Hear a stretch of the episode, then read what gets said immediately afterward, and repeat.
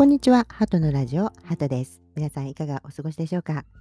えー、今日はですね、えー、以前お約束していたアンナのフルバージョンをお送りしたいと思います。ネタバレ全開、深掘り全開の深読み全開のバージョンです。ですので、まだね、ご覧になっていない方は Amazon プライムでね、あのー、ご覧になれますので、えー、一度見てからね、えー、聞いていただけたらまた楽しめるんじゃないかなというふうに思っております。それで、あのまあ、なかなか取れないからね、どうしようかなというふうに思ったんですけれども、やっぱり今年すごく25、21とか、私の解放日誌とか、シスターズですか、うん、ネットフリックスだったらね。で、えーまあ、ックマウスとかもありましたし、まあ、今年ってすごくいいドラマと同時になんか今後のね、カンドラの今までのカンドラのなんていうのパターンみたいなのをね、え打ち破ったドラマ多かったなっていうふうに思ったんですよ。でもとど、うん、なんですけれども、まあ、振り返ってみると「アンナ」っていうねドラマが、まあ、中間の6月のね24日、うん、ハトの誕生日なんですけど ね公開されてで面白かったっていう以上に、なんかとても重要なね、うん、ことをね、大切なことをこう、メッセージとして持っているドラマだったなと思ったので、やっぱりちょっとやっぱりゆっくりね、よく考えて振り返ってみたいなと思います。ね。なので、えー、今日はアンナについてお話しいたします。以前もね、ちょっとお話しいたしましたけれども、アンナっていうのはね、もともとはこの映画「エターナル」の監督映画を撮ってらっしゃるそのイ・ジュヨン監督っていうね、うん、監督が、え女性の方です。が撮った、まあ、だからドラマというよりなんか本当に映画っぽかったですよね。というのもこの清流映画祭撮影賞と編集賞を受賞したイ・ウィテ撮影監督とキム・ジョンフン編集監督。ねえー、そして、えー、韓国を代表する音楽監督さんがあの撮影スタッフとして参加しているということで、まあ、全体的に、うん、視聴感もドラマを見たというよりは映画を見たという感じがあのしましたね。うん、皆さんどうですか？なんかこう、私は一気に見たんですけれども、うん、ディレクターズカットの方ね、8話の方。はい。うんなんか映画っぽくなかったですか、うん、そしてあの韓国ドラマのようにもう分かりやすいオチがあるっていう感じでもないというか、まあ、あの出演者の方のこの YouTube でねあのインタビューを見たんですけれどもやっぱり見る人によっていろんな物語っていうかね、うん、あのいろんな風に撮れるものだなってだからつまんないっていう人もいればすごく面白かったっていう人もいるしあのうん、全くこんなあんなみたいな人はダメだって思う人もいればあのすごく励まされる人もいるんじゃないかなというふうに思いました。うん、そういう意味ですごくいい映画ですよあ映画じゃないドラマですよってね前回お伝えしたと思うんですね。うん、でこのあのあらすじはねちょっとリプリー的な太陽がいっぱいとかリプリー映画リプリーのようなねこの嘘が嘘を呼んであののっぴきならない状況にどんどん主人公が陥っていくというその方は嘘つき狼少年の話。ね。型は狼少年。なんですけれども今までと違うのはそのリプリーなんかでもそうですけれども嘘をついたら必ずね罰を受けるんだ。という完全懲悪的な視点を持たずにですね、うん、この嘘をついたアンナがまたもう一度ですね、え自分のしたことの、えーうん、ツケを払ってですね、えー、自分として生きていくというこの構図に、えー、書き換えているところが素晴らしかったなと、うん、いうふうに思いました。とてもね、そのことにね、あの衝撃も受けたし、感動もしましたね、私はね。うん。うん、で、やっぱりですね、このアンナがどうしてね、こう、深いことを私たちに伝えてるんではないかというふうに思ってしまうのはね、えっと、3つあるんですよ、私の中では。で、1つは、この物語が6話ぐらいで、えっと、昔のアンナの先生があの言ってましたけれども、褒められてね、えーたくさん褒められて育った子供っていうのは1、1回のね、失敗とか挫折に大きく傷つくことがあるんですよ、というふうにあのおっしゃって、ってましたよね、そのドラマの中で。うん、中学の時の先生、えー、高校の時の先生がね。うん、で、えー、その話だと思うんですね。えーと、一つはその褒められて育った子っていうのがね、えー、実は失敗というものに対してとても弱いっていうことです。で、まあ、失敗なんていうのは基本的に自分の失敗というよりはですね、えっと、外部から来るものなんですよ。基本的には。あのえっとまあ、自分と外との関係においてあの起きることじゃないですか。うん、だから本来であれば何かを失敗してもそれをこう乗り越えるっていうね、えー、力があればいいわけですよね人間は。と私は思っているんですよ。なのでまあトライアンドエラーっていうんですか？何回失敗しても別にその自分がやりたいことに対してその諦めないっていうね、えー、いうことの方が大事じゃないですか？うん、と思うんですよね。でそのその強い心をこう育てたい。で今のね教育を子育てとかね見てるとねこの褒める子育てっていうのがねとても流行ってるじゃないですかね。うん、だからやっぱりこのなぜなぜかっていうと、まあ、振り返ってみるとその失敗っていうものに対してあまりにも怒られてしまう大人がね今のあの怒られてきたからすごくだから自分はその失敗乗り越えられないんだ怖いんだというねそこになんかちょっと、うん、軽いトラウマ的なものがあるから私たちにね、うん、だから子供は自信を持ってあの生きててほしいから褒めて育てようというね、えそういう感じにあるんじゃないかなと思うんですけども実はなんかこの心理学の、えー、中ではね脳科学科の中で、えーと、あの中野信子先生っていらっしゃるじゃないですか。あの方のなんかエッセイみたいなところにこのアメリカでねうんとミューラーとデュエックっていうね、えー、まあ実験をした方がいてでその実験っていうのはねグループを3つに分けて頭がいいねとかそういうふうに自分その人の特質というか性質みたいなものを褒める、うん、たグループとそれからなんかよく頑張ったねと努力をあの褒めるグループと何も言わないグループっていう風になった時に難しい問題をねえー、もう混ぜておくんですよ。そうするとその難しい問題を選ばない子たちの割合っていうのを調べるっていう実験があってでそれはあの頭がいいねっていうふうに褒められた子たちっていうのは難しい課題を選ばなかった子が65%なんですって。で努力したねっていうふうにその過程をね褒めてあげた子っていうのは難しい問題を選ばなかった子は10%つまりも難しい問題もやってみるっていうことね。でグループさん何も言わないってなるとまたそれはちょっと上がって45%だからこの結果を見ると単にその質っていうねあ本当に頭がいいんだねとかそういうふうに褒められた子っていうのはあの失敗したくないという逆にですね失敗を恐れる子に育つっていう研究データもあるんですって。うん、でこれがなんかその自分は頑張らなくてもよくできるはずだっていうふうにね自分は自分をこう騙していくっていうかその頭がいいねいいねとかねなんかその本来持ってる質みたいなものをこうずっと褒められているとその必要な努力っていうのはしないようになるっていうのが一つそれからあの本当は頭がいいわけじゃないんだけれども周囲には周囲に頭がいいと思わせなければならないっていうね、こう脅迫観念が思っちゃう。それから、頭がいいという評価から得られるメリットを維持するために嘘をつくことに抵抗がなくなるっていうね、えー、この研究がある結果が出たんですって。うん、だから、えー、そのアンナっていう子がね、小さい頃からすごく可愛がられてるわけですよね。あのお家はとても貧しくて、お父さんはテーラーで一生懸命ね、お洋服を作って、仕立て屋さんでね、うん、育ててるし、あのお母さんはあのローアなのでね、えー、お話はできないけど手話ができるから、あのそれでもすごく可愛がってるわけですよね。一人娘のアンナを。そして可愛いと。うん、だからもうすでにあの冒頭の方のシーンで、ちょっとこの、アンナっていう、あまあ、ユミなんですけどね、その時は。ユミっていう子が、自分が一番家族の中で、なんかちょっと立派、大きい子になってるなっていう風な感じはしました。あの、それはどういうことかっていうと、お父さんの言うこととか、お母さんの言うこととかを、もうすでに、えー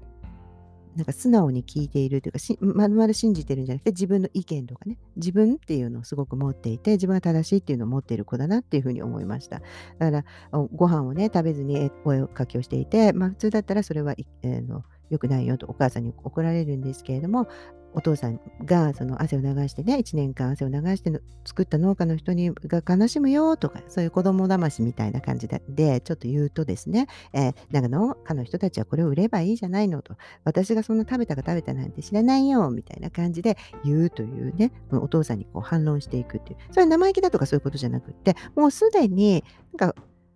ただ大人たちの言うことって正しいんだな、そうなんだなっていうふうに思うような気持ちはもうないわけです。うん。で、なんか偉い子になっているわけですね。そしてそこに追い打ちをかけるように、あの軍人のね、奥さんのキャサリンっていう人が出てくるわけです。で、これはあの多分イギリスからの韓国に来ている、あのまあ、駐在しているというかね、あの軍人さんの奥さんだろうと思うんです。で、彼女っていう人がどういうわけかわからないけれども、多分ですね、自分の、うん、劣等感とか、他の人たちとのあのに馬鹿にされたくないって言ってましたから、この、ま、こんな、ま、田舎の人たちにみたいなね、ことを言っていたので、えー、そういう理由から、まあ、彼女のやっぱり自分の中のその劣等感ですよね、えー、そういうものだと思うんですけれども、それであの、ユミの前で、その、なんとなく貴族のようなね、なんかこうダイアナ妃のような、そういう形で私が素晴らしい人なんだっていう形の嘘をついてですね、ちょっと高級なね、えー、ことを教えていくわけです。例えば、あの、ま、ティーセットとスコーンで、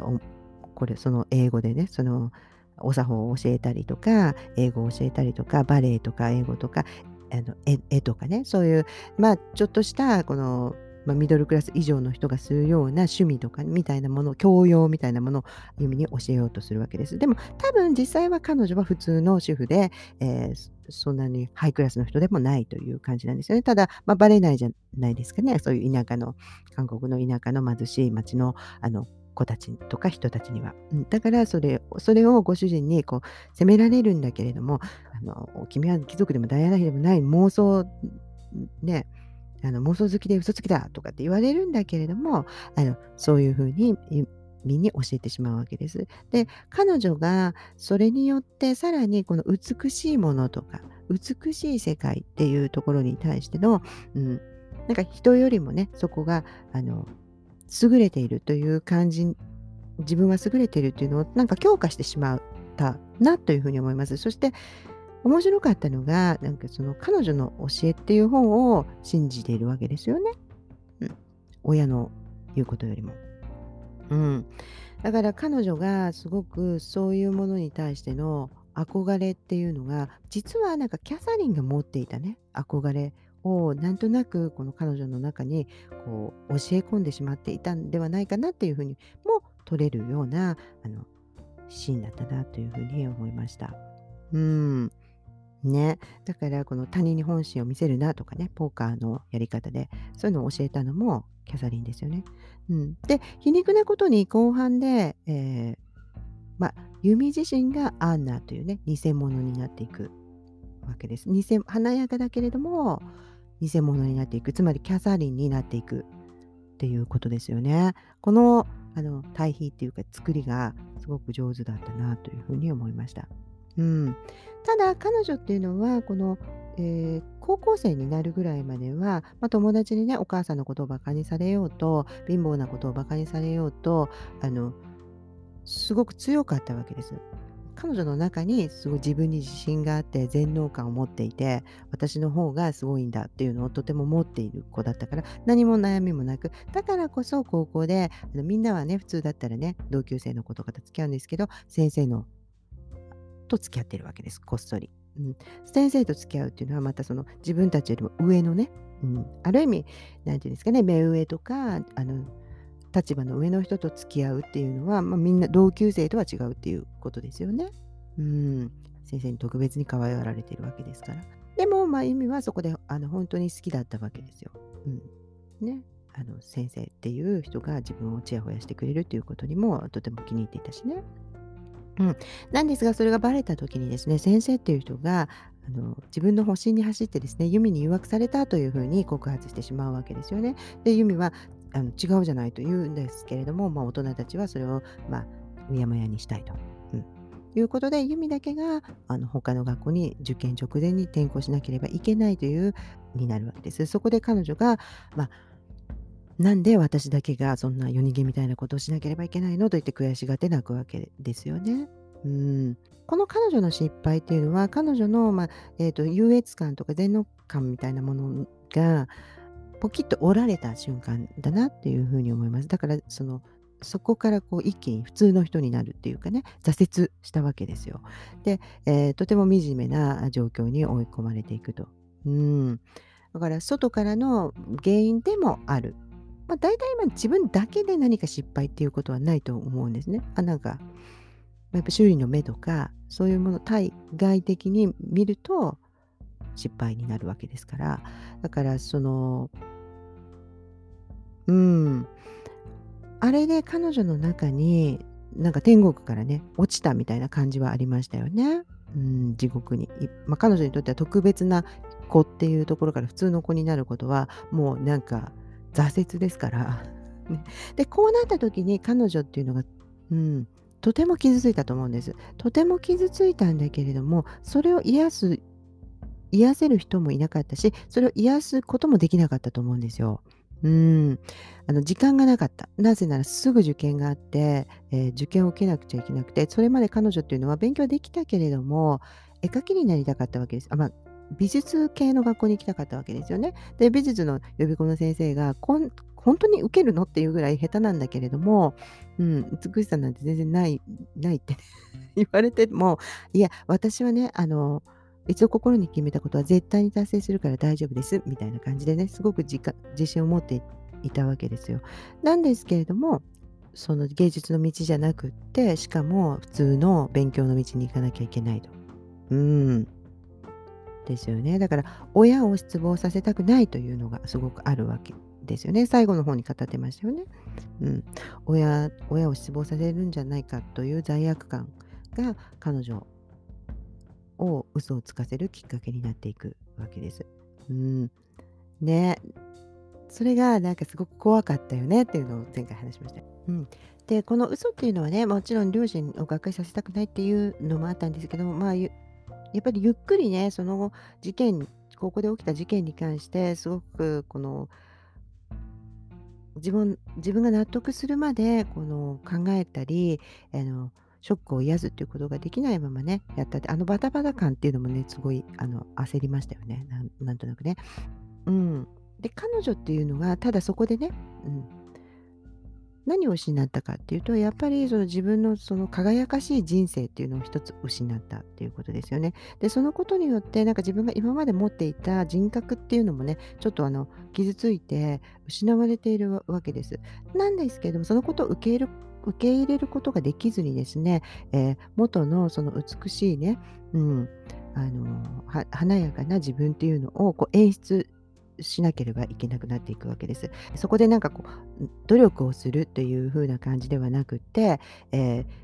その周囲には頭がいいと思わせなければいけない。つまりアンナだったら周囲には美しくて、えー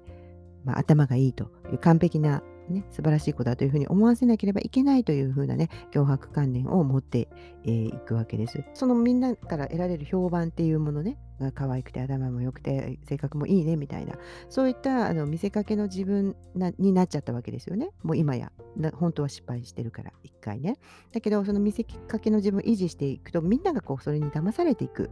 うんまあ、みんなは普通に信じているわけですよね。でそうするとだんだん嘘をつくことに抵抗がなくなって、まああのー、結構な財閥みたいなね、えー、彼がアメリカに留学するから一緒に行ってくださいみたいな風になった時にも普通についていこうとするわけですよ。それがすごいですよね。本当は私こうなの大学行ってないのとかね言うことができずにですねそのまんま普通にあの行こうとするわけです。ね、嘘をつき続けられるまではずっと続きあの続けていこうみたいな。私は本当はそういう人間なんだみたいな感じでね、うん、自分も思い込んでいくっていうのが特徴みたいなので さっきのね、脳科学によると。うん、なので、そういう風になっていて、でも結局そこでもですね、それが嘘が露見して、まあ、父親が亡くなってしまうわけです。だから、経済的なもう支えっていうのがね、無理してやってくださっていた両親っていうのがもうの父親っていうのがいなくなったことによって、も彼女はバイトとかをしなくちゃいけないっていうことなんですよ。で、彼女のすごいところはね、あのお父さんが小さい頃心配していて、ユミっていうのは、なんかこう、うちがお金がないのに、やりたいこともいっぱいあるし、食べたいものもいっぱいあ、ね、あって欲がいっぱいあるから心配だというふうに言うわけですよ。うん。で、えー、彼女っていうのがそもそもそういう性質だったっていうのもあるんです。だからその欲を達成するためだったら、あのね、お父さんが本当に困ってるのに、あのもう一回だけもう一回だけバレエのコンクールに出たいから習わせてみたいにワンワン泣いたりとかするわけですよね。中学ぐらいまでは。うん、でど何でもかんでも自分でこの手に入れることができるんだっていうねそこを持ってるのがすごいところですよねだからあのアルバイトをしていてまあ4つ3つか4つかね掛け持っているいてもですね、まあ、そういうところはめげないわけですよ、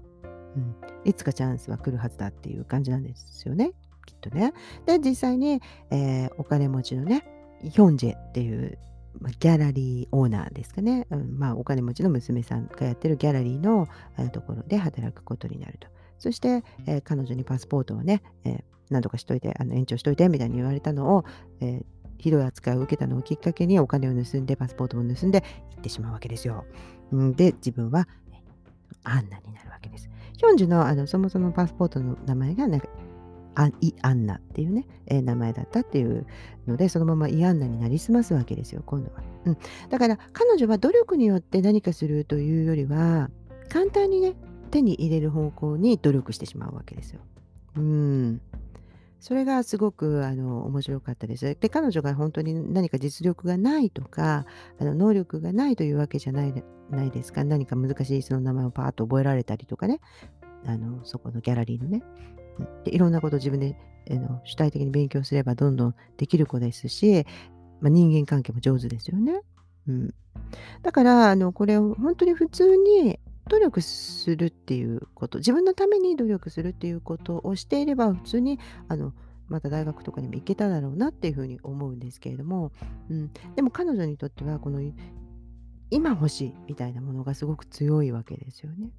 うん、それがあの一つだなっていうふうに思いました。で、この、このね、ヒョンジェっていう女性も、で、この監督が女性だから、あの女性、各出てくる女性が、あのみんな、あのキャラクターがいいですよっていう話もあの前回の時にしたんですけれども、私ね、ヒョンジェっていうこのギャラリーのね、オーナーのお嬢様ですよね。うん。これもね、私ね、すごく興味深く見ていました。で、マルギャラリーっていうのこの代表で、まあ、代表って言ってもなんか父親の会社のあの名前のだけの代表って感じですよね。うん、で裕福な家庭で、まあ、留学して留学のその学位とかもお金で取ったようなもんで誰かに代筆してもらってね卒論とかを。それであの父親が所有するギャラリーを、まあ、一緒に運営している。で、まあ、お金を使うのが大好きで、まあ、経営のこととか全然興味がないわけですよ。なんか本当にお金持ちっていう感じ。お金持ちの何もあの知らないお嬢さんっていう感じです。で、彼女も言っていたけれども、特に大事なことっていうのも私にはなかったっていうふうに言っていますから、ただその消費する生活というかね、浪費して人生をそのまま優雅、優人よりも優越なね、人生を楽しみながら、まあ、生きているっていう感じですよね。